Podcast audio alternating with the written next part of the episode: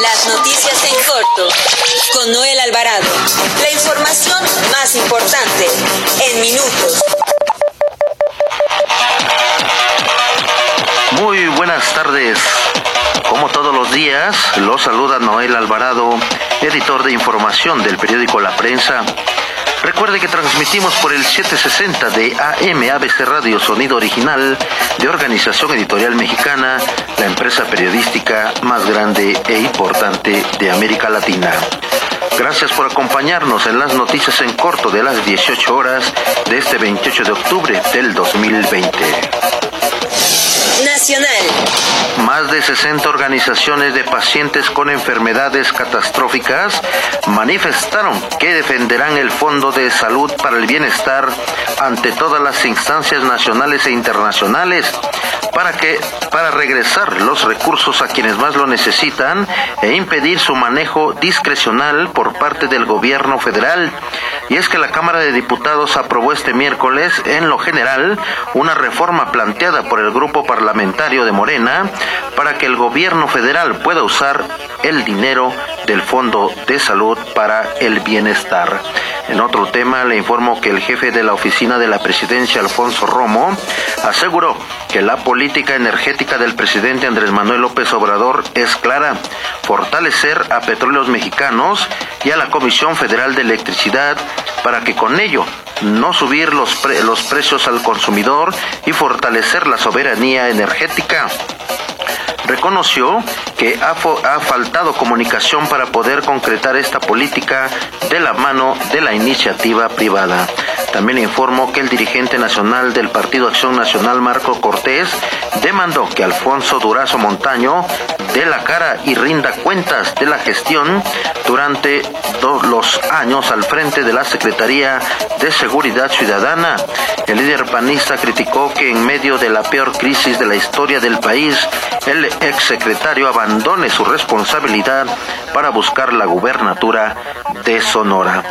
Además, le informo que la Comisión de Hacienda en el Senado de la República aprobó sin cambios la minuta que expide la Ley de Ingresos de la Federación para el ejercicio fiscal 2021, la cual prevé obtener 6 billones 262 mil 736.2 millones de pesos. Los integrantes de, eso, de este órgano legislativo también avalaron la eh, miscelánea fiscal para el siguiente año, así como las reformas a la Ley Federal de Derechos que forman parte del paquete económico enviado por la Cámara de Diputados.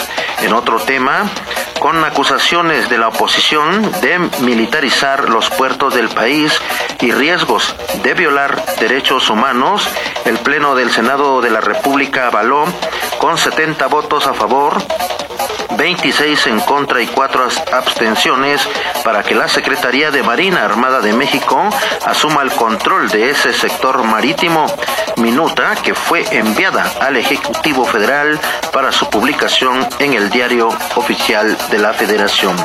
También le informo que el rector de la Universidad Nacional Autónoma de México, Enrique Grau, aseguró que el modelo educativo de México cambiará después de la pandemia del coronavirus, por lo que será necesario ofrecer una educación, una educación basada en las necesidades de cada persona.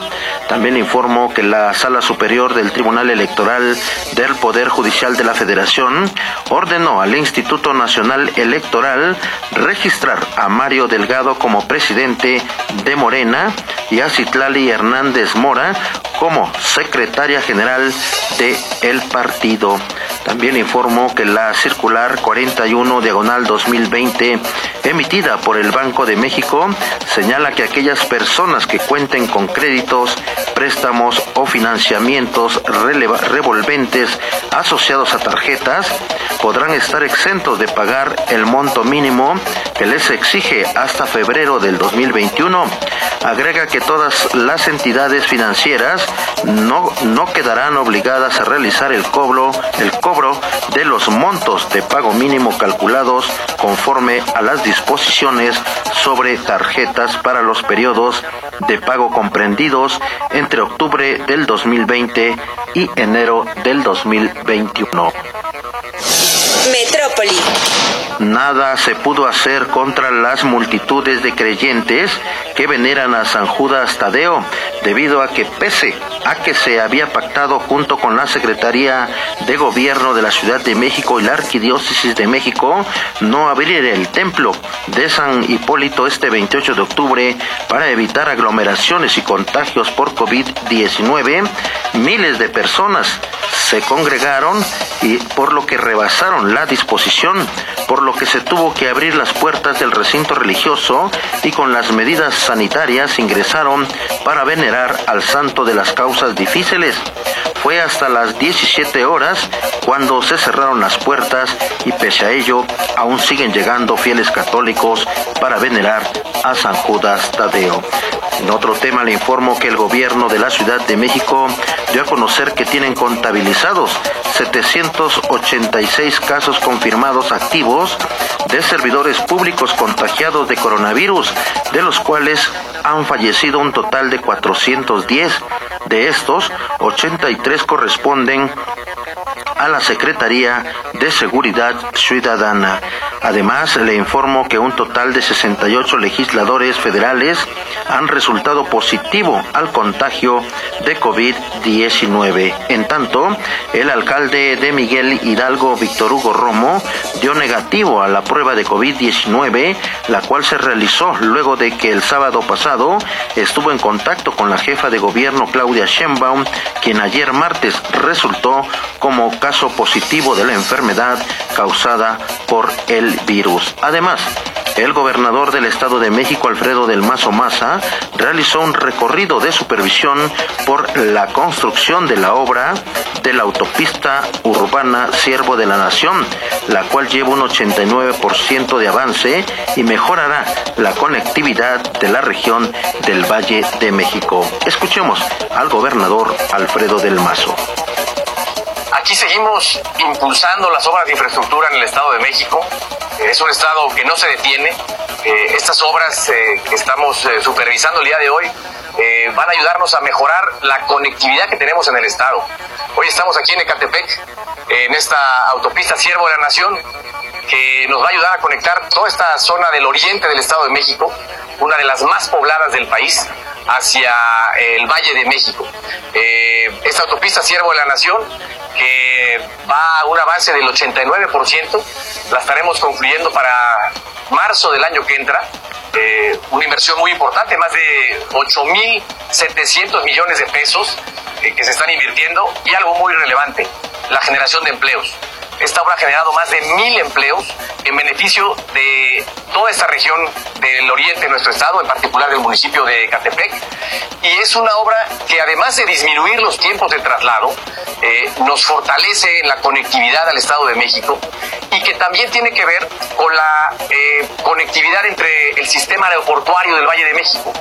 Nos va a ayudar a acercar el Aeropuerto Internacional Felipe Ángeles con el Aeropuerto Internacional de la Ciudad de México importantes las obras de infraestructura del gobierno del Estado de México. Además, el presidente municipal de Huizquilucan, Estado de México, Enrique Vargas del Villar, lanzó un llamado a los legisladores y legisladoras de la Cámara de Diputados para que regresen los recursos del programa de fortalecimiento para seguridad, al asegurar que se debe invertir en seguridad y trabajar con los tres niveles de gobierno en beneficio de los mexicanos. Al encabezar la séptima sesión ordinaria del Consejo Intermunicipal de Seguridad Pública de la Región 9, Vargas del Villar dijo que el gobierno federal debe ser más empático con los municipios y sobre todo con la seguridad de los ciudadanos. Además, por segundo día consecutivo, comerciantes de vía pública de Naucalpan, Estado de México, protestaron contra las decisiones del gobierno municipal de no permitirles la reanudación de sus actividades ante los riesgos de rebrote de coronavirus. Advirtieron que si no les permiten retomar sus espacios de venta, comenzarán una huelga de hambre. En esta ocasión, los vendedores llegaron hasta el Palacio de Gobierno y tras concentrarse en la explanada municipal, se apostaron en los accesos del inmueble para expresar consignas contra la administración que preside la alcaldesa Patricia Durán Reveles. Nota roja. Sorpresivo operativo y cateo realizaron agentes de la Fiscalía General de la República en una finca localizada en el municipio de Tuxpan, Jalisco, donde se aseguró un arsenal entre los que se encuentran 18 fusiles de asalto AK-47 conocidos como cuerno de chivo. Además, Alejandro Neri, alias El Carnal, líder de los eh, Ponchomos, y Oscar, alias El Oso o El Gordo, considerados como principales generadores de violencia en la Ciudad de México, fueron detenidos con droga y armas durante un cateo de, realizados en distintos inmuebles ejecutados en las alcaldías de Benito Juárez e Iztapalapa. Eh, las investigaciones señalan que estos forman parte del grupo criminal que dirige Juan Balta y forman parte de la banda que dio muerte a, a la joven Abril ocurrido el 25 de noviembre de año pasado.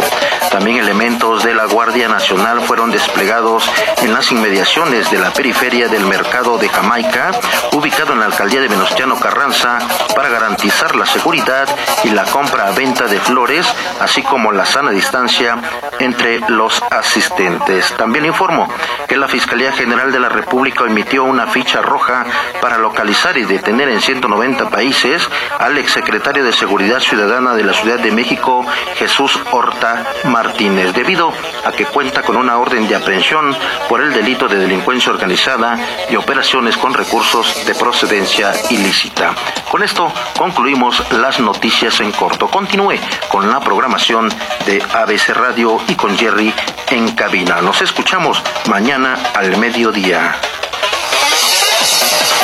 Las noticias en corto con Noel Alvarado.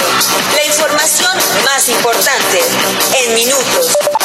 Visítanos en www.abcradio.com.mx. Síguenos en nuestras redes sociales y escucha nuestros podcasts en Spotify y iTunes.